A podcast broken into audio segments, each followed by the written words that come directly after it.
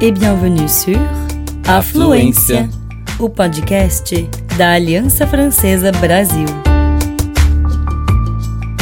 Você está ouvindo Lieu dit, Lugares franceses que contam suas próprias histórias em francês e português.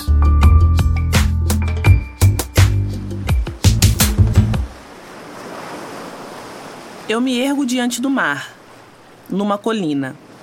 Minha silhueta escura é recortada no azul das águas caribenhas e na terra verdejante de Guadalupe. Poderiam dizer que eu tenho algo de perturbador. Há muito tempo esse foi o meu papel: intimidar os recém-chegados. Hoje em dia, não precisam mais de mim para isso, mas continuo a ter o mesmo perfil austero a fortaleza necessária no passado de uma terra que sofreu tantas invasões. Ao longo da história, eu tive muitos nomes. Desde 1989, me chamam de Fort Delgas. Herdei esse apelido de um homem que lutou pela liberdade do seu povo. Em Basse-Terre, minha cidade, e em Guadalupe inteira. É isso que eu encarno hoje em dia: a liberdade. Mas no passado eu tive muitos outros nomes. E durante muito tempo simbolizei a opressão. Minha vida é intrinsecamente ligada à história da colonização de Guadalupe. Mas talvez eu tenha que começar explicando onde eu me situo. O arquipélago de Guadalupe, que é uma região francesa, fica situado bem longe da sua metrópole, a mais de 6 mil quilômetros. A Ilha Borboleta, como é chamada por causa da forma que ela tem, com suas duas ilhas principais como duas asas que se abrem. A Grande Terre no leste e a Basse Terre no oeste. Aqui estamos nas Antilhas, entre o Mar do Caribe e o Oceano Atlântico, a 600 quilômetros das costas sul-americanas. Guadalupe não é o seu nome original. O arquipélago era chamado Carruquerá, que quer dizer Ilha das Belas Águas, antes da chegada dos colonos espanhóis. Foi em 1493.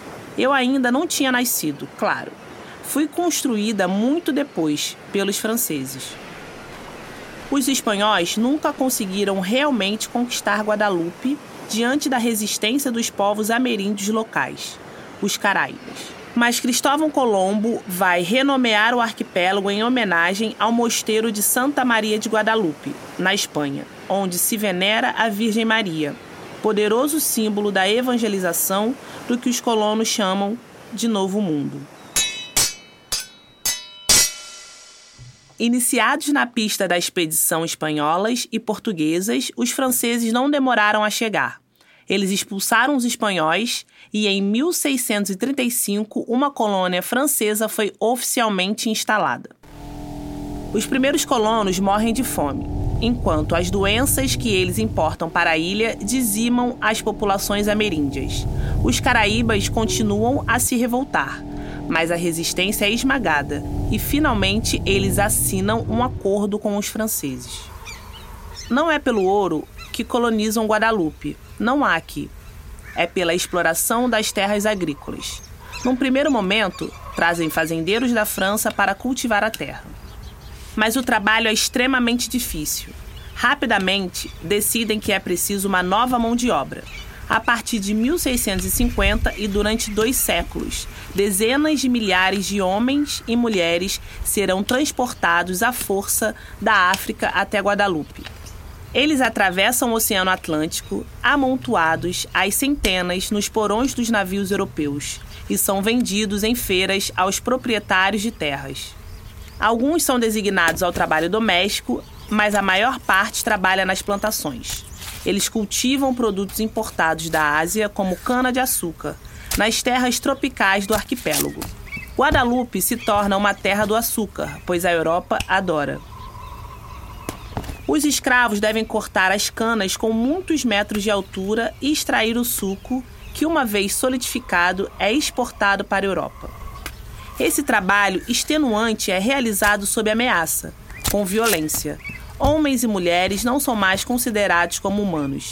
Eles são reduzidos a uma força de trabalho que se compra e se possui.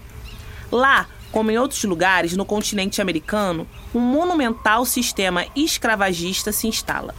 Primeiro, ilegalmente, depois legitimado pela França com o Código Negro em 1685. O governador de Guadalupe nessa época também é meu primeiro proprietário. Ele se chama Charles Well. Foi para ele e é seu pedido que eu fui construído, ou melhor, construída.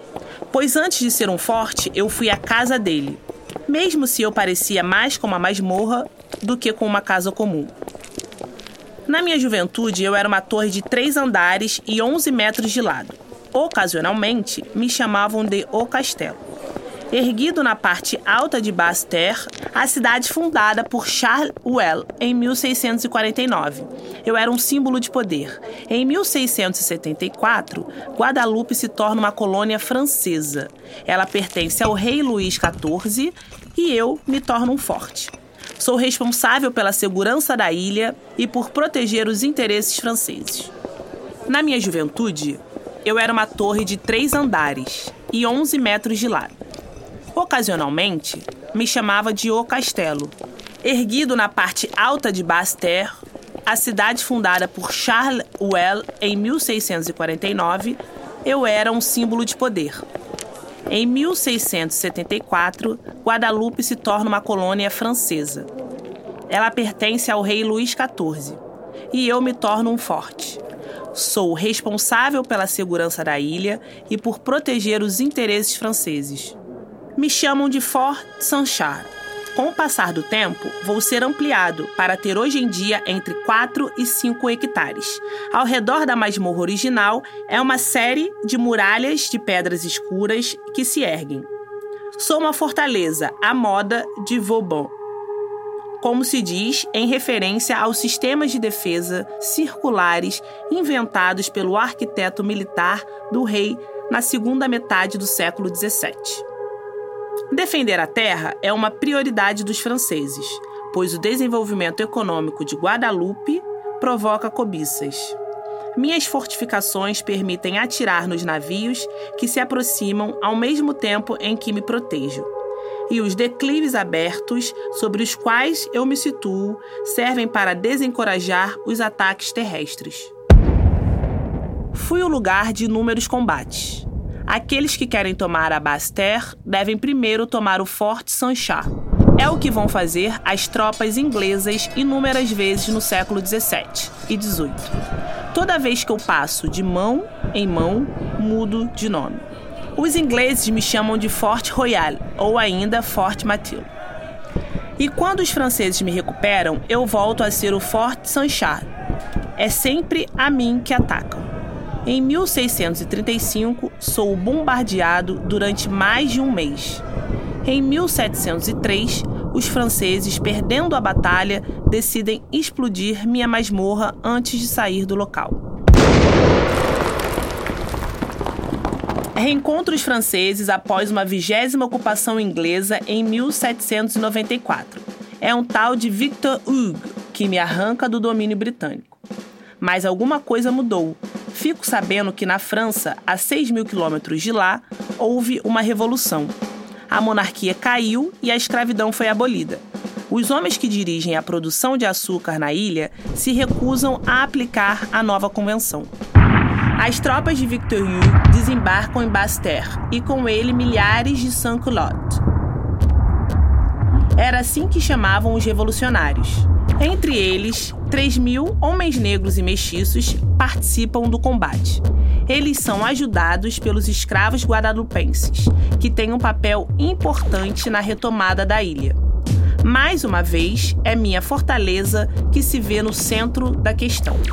Quando o último soldado inglês deixa a ilha, os franceses venceram. A escravidão em Guadalupe é imediatamente abolida. A revolução chegou à terra de Guadalupe, mas meu arquipélago não se torna um Eldorado. Para dar uma ideia da situação, meu novo inquilino, Victor Hugues, tem o apelido de O Terrível. Os grandes proprietários brancos das plantações que se aliaram aos ingleses e se opunham ao fim da escravidão são perseguidos e guilhotinados. Paradoxalmente, o trabalho forçado ainda é a ordem para os antigos escravos alguns são mortos por terem exigido um salário. Contudo, muitos deles, assim como homens negros e mestiços, nascidos livres, entram para o exército francês e apoiam a luta revolucionária no Caribe. Também é o caso na Martinica, vizinha, onde se engaja Louis Delgrès. Eu não tenho apenas o nome de Delgrès, sabe? Eu também o conheci. Meu caminho cruzou com o desse filho de um funcionário branco e de uma mestiça guadalupense, que tem uma brilhante carreira militar e se ilustra por sua resistência aos ingleses. Ele se dedica totalmente à causa revolucionária e é totalmente anti-escravagista. Só que, em 1802, teme-se um desejo de Napoleão Bonaparte de restabelecer a escravidão. Delgrès participa de uma rebelião no dentro do exército. Bonaparte envia tropas para restabelecer a ordem em Guadalupe. 3.500 homens desembarcam na ilha, liderados pelo general Antoine Rispons. Delgrès e seu amigo Joseph Ignace lançam uma revolta desertam do exército e fazem uma batalha na qual se entrincheiram. Vocês devem ter adivinhado. Entre minhas muralhas. No dia 10 de maio de 1802, eles publicam uma declaração que é fixada em todos os muros de Basse-Terre e que ainda permanece hoje nas memórias. Ela diz, sobretudo, a resistência à opressão é um direito natural. A própria divindade não pode ser ofendida se nós defendemos nossa causa. Ela é a da justiça e a da humanidade. As tropas que desembarcam na ilha têm uma força muito superior a algumas centenas de homens que resistem.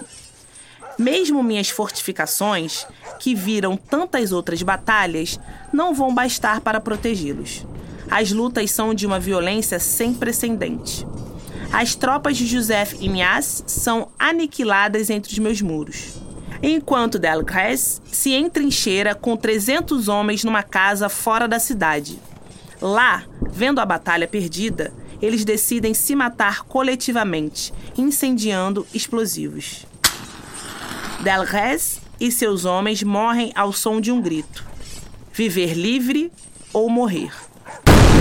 A revolta está perdida e a escravidão está restabelecida em Guadalupe. Ela só será abolida definitivamente 40 anos depois.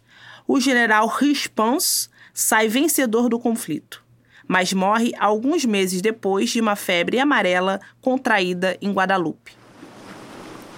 Hoje em dia, estou tranquilo, comparado a tudo o que vivi.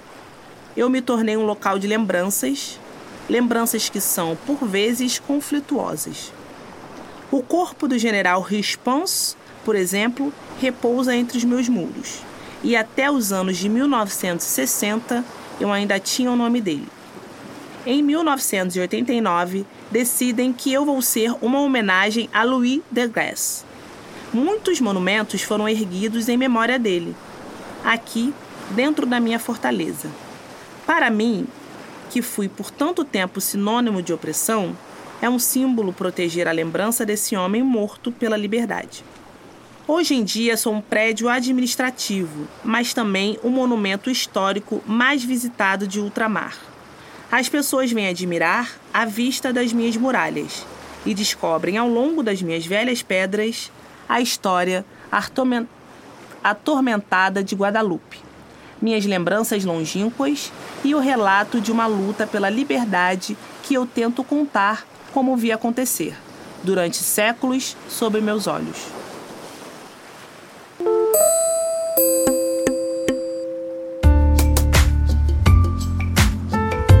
Bonjour et bienvenue sur Afluência, o podcast da Aliança Francesa Brasil. Você está ouvindo Lieu dit Lugares franceses que contam suas próprias histórias em francês e português.